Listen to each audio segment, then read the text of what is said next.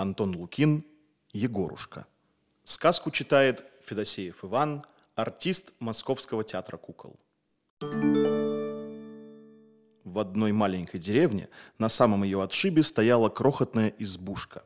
Жила в ней обычная семья, отец с матерью, да их маленький сынок Егорушка. Отец целыми днями пропадал на мельнице, и только под вечер, уставший и голодный, появлялся дома. Мать весь день трудилась по хозяйству и частенько приучала к труду и Егорку, который уж очень не любил трудиться. И если попадалась свободная минута, тот, не раздумывая, убегал во двор половить кузнечиков или бабочек. К тому же мальчуган был очень болтлив, прямо-таки язык без костей. Про все интересовался, и обо всем на свете ему нужно было непременно знать. «И в кого ты такой почемучкой уродился?» – улыбалась матушка, когда малыш в очередной раз доставал ее с вопросами. Егорка пожимал плечами и помогал матери месить тесто. Однажды летним днем затеяла матушка уборку в избе, а чтобы сынок не мешал ей, отправила его во двор играть. Только Егорка принялся ловить кузнечиков, как над кудрявой головой его пронесся огромный полосатый шмель. «Вот бы его поймать!» – подумал про себя мальчик. Шмель покружился над колодцем и громко жужжа направился к лесу, который находился совсем рядом. Егорка выбежал за калитку, не выпуская из виду полосатого жужжалку. «Не ходи в лес, Егорушка, там много злодеев, схватят и утащат с собой!» Вспомнились слова матери. «Да я же быстренько!» Как бы сам себя убеждая, отмахнулся паренек. И чтобы матушка не заметила исчезновения, в припрыжку погнался за шмелем, который летел так низко, что даже самый маленький мог бы его поймать, не говоря уже о Егорке, который за свой век каких только насекомых не ловил. Перед деревьями-великанами Егорушка выглядел совсем крохой. Откуда-то издалека доносилось постукивание дятла, в густой траве тихонько шурша бегали ежики и, наверное, даже ползали змеи. Лес сразу же давал понять, что его владения опасны и ужасны. И любой другой мальчишка давно бы развернулся и убежал домой, но только не Егорка. Он был не только болтливым, но и храбрым. Вот только шмель куда-то подевался, стоило зайти в лес. Но помимо шмеля здесь столько всего было интересного, что возвращаться домой не хотелось. Вдруг чья-то громадная и сильная ладонь схватила Егорку за штанишки и приподняла высоко над землей.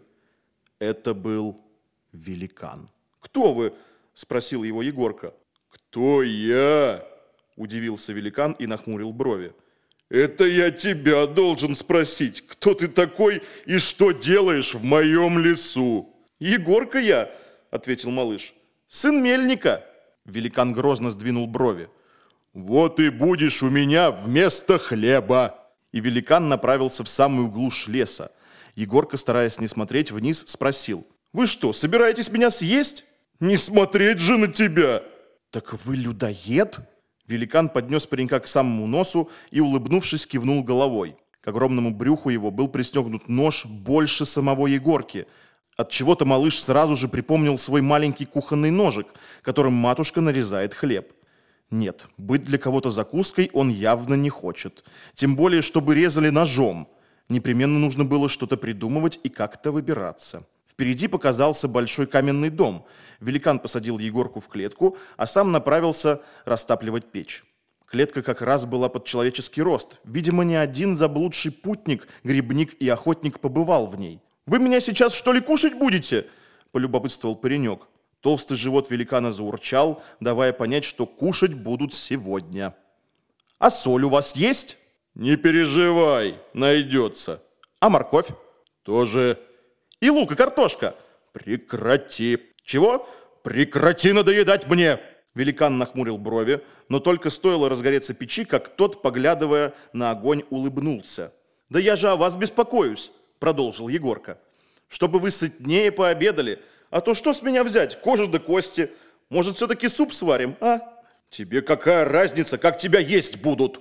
«Был бы я хоть толстым, тогда другое дело. А так, тощий, как лист осенний. Стыдоба прям, паренек вздохнул. Суп все сытнее будет. Великан посмотрел на Егорку и, почесав бороду, пожал плечами. Хорошо, давай суп сварим, а то верно ты говоришь, уж больно худоват. Великан достал большой чугунок, налил в него воды и принялся чистить картошку, чтобы была размером с мальчишку. «Я бы тоже вам помог почистить, если бы картофель был намного меньше», — сказал Егорка. «Отчего же он у вас такой большой?» «Порошок у меня волшебный есть. Посыпаешь им земельку в огороде, а к осени все огромным вырастает, улыбнулся великан. Так вы и на меня посыпьте. Глядишь, я к осени подрасту. Не смешно. Вы только помойте меня хорошенько, а то я, как видите, чумазый. Говорила мне матушка, не суйся в чулан, пыльно, не лазь на чердак, грязно. Да разве я удержусь? И откуда ты только взялся такой? Какой? Язык у тебя без костей. Да я и сам одна сплошная кость, тощий, как таракан. Ну вот что, братец, хватит. Все равно я тебя съем. У меня дед как-то муху случайно проглотил, не переставал молоть языком паренек. Муха болтуниха, не слышали о такой? Чего?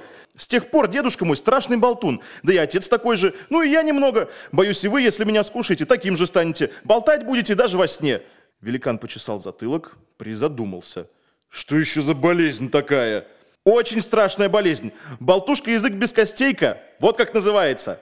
Может мне тебя прихлопнуть, чтоб ты не болтал? И великан хлопнул в ладоши, да так сильно, что даже клетка с Егоркой затряслась. А может меня просто отпустить? Сейчас! Но нельзя меня раньше времени убивать. Невкусным буду, сказал паренек. И картофель мельче режьте. Я ведь маленький, а он вон какой. И не найдете меня за ним. «Что ж мне с тобой делать?» – с досадой вымолвил великан. «Можно я песенку спою?» «Да, пожалуй, лучше этим и займись». И паренек запел. «Что же ты, Егорушка, худенький такой? У твоей коровушки хоть живот большой, много молока, в ней мяса тоже много, не сравнится с нею, ведь она корова». «Что это ты там напиваешь?» – перебил великан. Это я про свою буренку пою. Вот бы кого сейчас на суп. Мясо в ней как раз по ваше брюхо. И молоко вдобавок.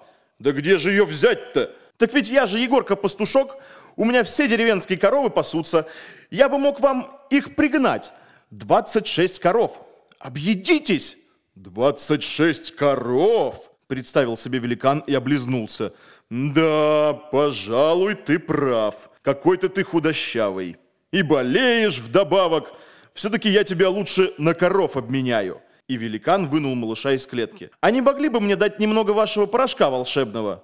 А он тебе зачем? Обычно я с собой ношу сахарный песок. Уж очень он моим коровам нравится. Да они ради него хоть на край света пойдут, не то чтобы в лес. Но сейчас он у меня закончился. А коровы, сами знаете, еще то упрямое животное, без лакомства с ним ни за что не справится.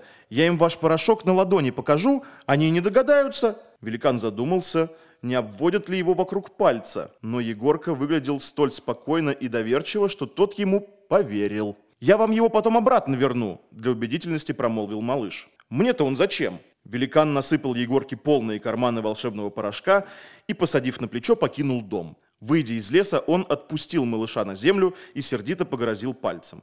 «Смотри у меня, не обмани!» А перед глазами маячили 26 коров жирненькие, аппетитные, обжаренные с обеих сторон. Хоть великан и побаивался, что паренек может ускользнуть, но риск того стоил. А что действительно с него взять? Проглотишь и не поймешь, проглотил ли.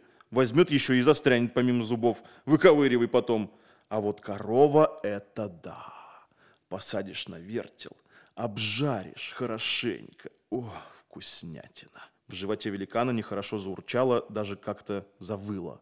«Ну, чего стоишь, ждешь?» Сморщив лоб, посмотрел он на паренька. «Так я пошел?» «Давно пора! И смотри, не обмани!» Егорка жестами рук объяснил, что все будет хорошо. Мол, не переживайте. А сам пока у великана временное помутнение рассудка поспешил к дому. Забежав во двор, он незаметно пробрался к огороду и порошком, что было у него в карманах, посыпал землю. Дома, конечно, его все обыскались. «Ну и где ты был?» Сердито поинтересовалась матушка, стоило зайти за порог. Егорка быстро затараторил про великана и про то, как ловко его обхитрил.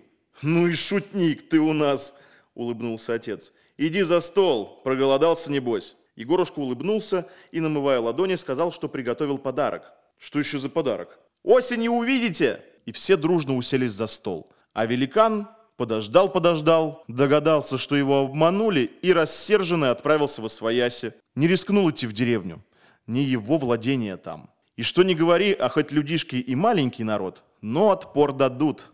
А Егорушка с тех пор родителей слушался, матушке помогал во всем, да и в лес один не ногой. Thank you.